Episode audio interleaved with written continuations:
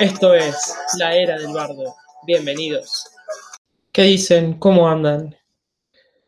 El de hoy es un programa distinto, quizás inspirado, motivado por, por, algún, por algún comentario, algún feedback que, que he recibido, eh, invitaciones a, escribir, a profundizar.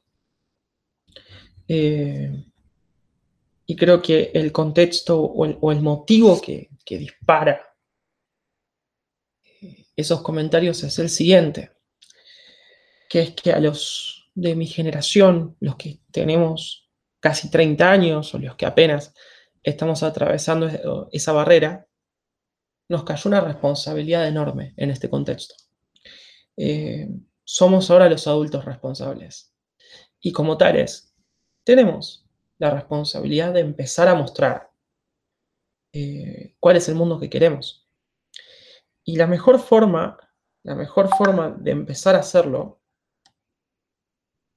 la mejor forma de empezar a hacerlo es eh, no solamente señalando qué es lo que queremos, sino también marcando aquellas cosas que hicieron nuestros antepasados y por antepasados me refiero a nuestros padres y abuelos, no me refiero a, hombres y mujeres de otro tiempo. Eh, señalar aquellas cosas que también eh, nos gustaría que dejen de pasar. Entonces, eh, siguiendo, siguiendo esa invitación, me puse a escribir y desemboca en un artículo que subí a Medium hace unos días y que se los voy a compartir también en formato audio con algunos matices, ¿no? Porque uno no puede leer de la misma forma que habla, porque cuando lo leí yo era una persona y después de leer, después de escribir, eh, uno no es el mismo, ¿no? Eh, esas palabras que uno expresa se van y, es una parte de uno que, lo abandona, que lo abandona para ser parte de la totalidad. Entonces, eh, voy a tratar de, que no se pierda el mensaje, pero le voy a cambiar algunas palabras. Son tiempos interesantes, los más entretenidos que tocó vivir a mi generación, sin duda. Pero es también una bienvenida poco feliz a la vida adulta. La interdependencia hoy nos muestra su costado más flaco. Estados e individuos enfrentados por su supervivencia. Pero así como con las crisis nucleares, esto se resuelve con más unión y no con acusaciones adolescentes. Nuestro país, Argentina, atraviesa una de sus crisis más profundas. Mi primer, oh, here we go again. Pero en el caso de mis padres, abuelos y otros conocidos, ya debe ser la cuarta, quinta, sexta, eh, hay quienes incluso dicen que nuestro país vive en crisis, a excepción de unos poquitos años de bonanza, que en mi caso yo no recuerdo ninguno, todos fueron años caóticos. Eh, quizás los años buenos son aquellos donde Boca gana algún título, y hubo años donde ganó más de uno, así que ha habido muy buenos años. Pero consolarse en el fútbol verdaderamente sería no entender el juego. Hoy hay una minoría que disfruta mientras el resto padece, y terriblemente. Lo fácil es bajar la persiana y quedarnos en el sí mismo de nuestra condición de individuos, como si el dinero fluyera ilimitadamente. Estoy totalmente convencido de que si nosotros hacemos eso y nos cerramos en nuestra realidad, en algún momento esa cuenta bancaria va a marcar cero ese tironeo internacional que estamos viendo entre países que se vieron desabastecidos de materiales sanitarios porque nunca pensaron en producirlos, se vive también a nivel local. Como dirían en Dark, que ya falta poco para el último ciclo, todo se conecta.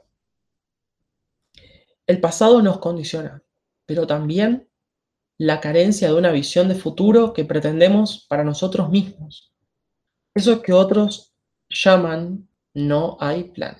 Es difícil avanzar así, ¿no les parece? Cuando era chico me llegó un libro que para mí es magnífico, que existió también en versión CD, porque yo soy de la generación del CD, que se llamaba Cómo funcionan las cosas. Yo si fuera ministro de Educación, obligaría a que los nenes tengan una materia donde les cuenten cómo funciona el mundo. No puede ser que yo me esté dando cuenta en estos años de algunas cosas. Eso que yo pasé jardín, preescolar, primario, secundario, un terciario y dos universidades. Una de ellas reconocidísima en el país. Un recorrido privilegiado, pero así todo inútil, verdaderamente inútil. Dijo un importante líder de nuestra historia, que claramente había leído a los filósofos de su época, que la única verdad era la realidad. Y hoy la vemos en su totalidad, completamente desnuda. Y así todo, no logramos entender cuántas lecciones más necesitamos vivir para, tener claro lo que está pasando. Eh, dato no menor. Eh, hoy se, se puso de moda el meme del perrito, ¿no? El perrito musculoso que de un lado muestra un pasado donde todo era mucho más costoso, donde todo era mucho más esforzado, y vemos a la generación actual con ese perrito chiquitito quejándose de cosas que son incomparables, que son incomparables versus la de nuestros abuelos. En serio, eh, nosotros eh, nos mofamos del OK Boomer, pero eh, el OK Boomer eran los hijos de gente que la pasó mal, sea por las balas, las explosiones, las mutilaciones, o también el hecho de que sus padres se tuvieron que subir a un barco, perder a su familia e ir a probar suerte, tirar una moneda, ¿no? Y así todo ya se está hablando de que vamos a ser una generación que sufra de un enorme estrés postraumático por dos meses de encierro. Y como me comentó un psicólogo amigo, si no aprovechamos este tiempo de encierro para hacer duelos, sobre todo de esas cosas que no van a volver a ser igual, ¿no? Así como tendrían que haberlo hecho nuestros abuelos, nuestros padres. Vamos a perder el tiempo. O sea, tenemos una oportunidad para hacer de esta experiencia del encierro algo que nos transforme y que nos mejore, ¿no? Eh, pero no es fácil, ¿eh? No es fácil. Todo el tiempo estamos siendo bombardeados por anuncios apocalípticos que que indican el fin de la globalización, digna de personas con complejo de inferioridad y una apertura mental mínima. Yo estoy seguro que son falsas promesas. Es un pésimo momento para enamorarse de sus propias ideas, ¿no? Basta con volver justamente a esa televisión o a ese internet que constantemente está sacando noticias y vemos que son una más contradictoria que la otra. Los supuestos expertos no logran llegar a un acuerdo respecto de cuál es la mejor forma de abordar esta pandemia. Entonces, nosotros que en nuestro día a día no usamos el método científico, ¿qué nos queda verdaderamente, no? Eh, yo confío en mi intuición. Y, y esta crisis está dejando expuesta a muchas instituciones sobre las que basamos y a las que les confiamos el orden. Instituciones de las cuales yo venía desconfiando hace rato.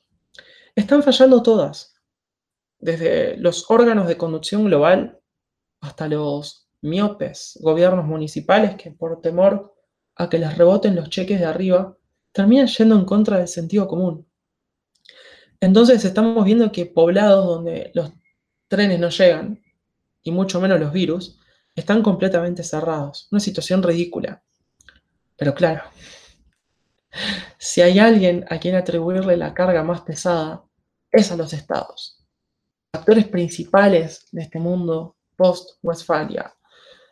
Y también a las megacorporaciones, aquellas que hicieron de esa famosa carta de Milton Friedman en el New York Times un dogma casi religioso.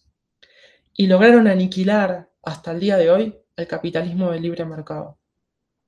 Y un bonus track se lo otorgo a la comunidad científica, que demostró ser un conventillo al mismo tiempo que nos exigían al resto creerles porque era lo opuesto a la fe. Una batalla de larga data que no vamos a discutir hoy. A los primeros, los estados, por verse completamente perdidos una vez que en serio tuvieron que trabajar por el bien común.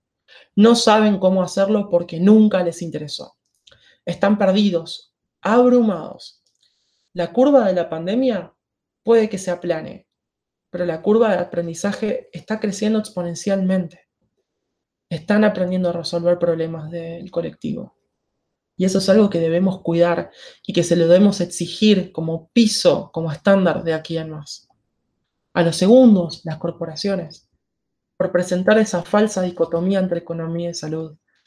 La maximización de los beneficios y los jugosos bonos anuales de los CEOs y traders financieros terminaron por alejar a las empresas de sus mercados. Y los estados obligados a rescatar con dinero de los contribuyentes a gigantes cuyo PBI se ubica entre los países del G20, por ejemplo. Esta crisis expone su responsabilidad ante el mundo. Yo quiero que hagan guita, quiero que ganen plata, pero que sea acorde al valor que entregan, como tiene que pasar en un sistema verdaderamente capitalista. De la comunidad científica, ay, ¿qué decir de ellos? Todos lamen las botas de los académicos como si, como si realmente supiesen de la vida.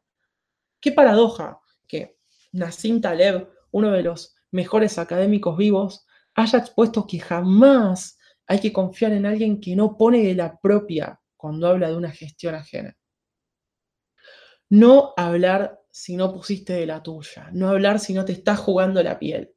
Es una lección que yo me la voy a guardar para siempre. La tele se quedó sin actores y actrices, pero nos dejaron a virólogos que hacen que extrañemos hasta a las novelas sin sentido de Adrián Suárez. Vuelvan separadas y de frente, vuelvan, por favor. Por último, me parte el alma que haya gente hablando de una sociedad sin abrazos. Qué gran contradicción. Es como pedir que nuestro cuerpo funcione sin sangre. El jugador del Hertha Berlín que el pasado fin de semana en el regreso de la Bundesliga le pega un beso a su compañero genera una imagen ilusionadora. El cariño sobrevive al miedo. Eh, ese que como vi en un graffiti en una pared del Hospital Dueñas, acá en Buenos Aires, nos puede conservar la vida a cambio de quitarnos la humanidad. Tengamos mucho cuidado con el miedo. Somos seres sociales y esta situación, lejos de servir para separarnos, nos tiene que reconfirmar que unidos somos más y que siempre tenemos que buscar y que siempre que y que siempre que tenemos que buscar un vínculo tengamos cuidado no solo de pasarle una enfermedad, como estamos aprendiendo ahora, sino también que si lo contactamos sea para mejorar su vida. El virus es la puerta, pero si nos quedamos ahí, nos vamos a perder de entrar a una etapa mejor. Con abrazos y besos, como tiene que ser. Humanos, más que nunca. Esto fue la era del bardo. Nos vemos la próxima.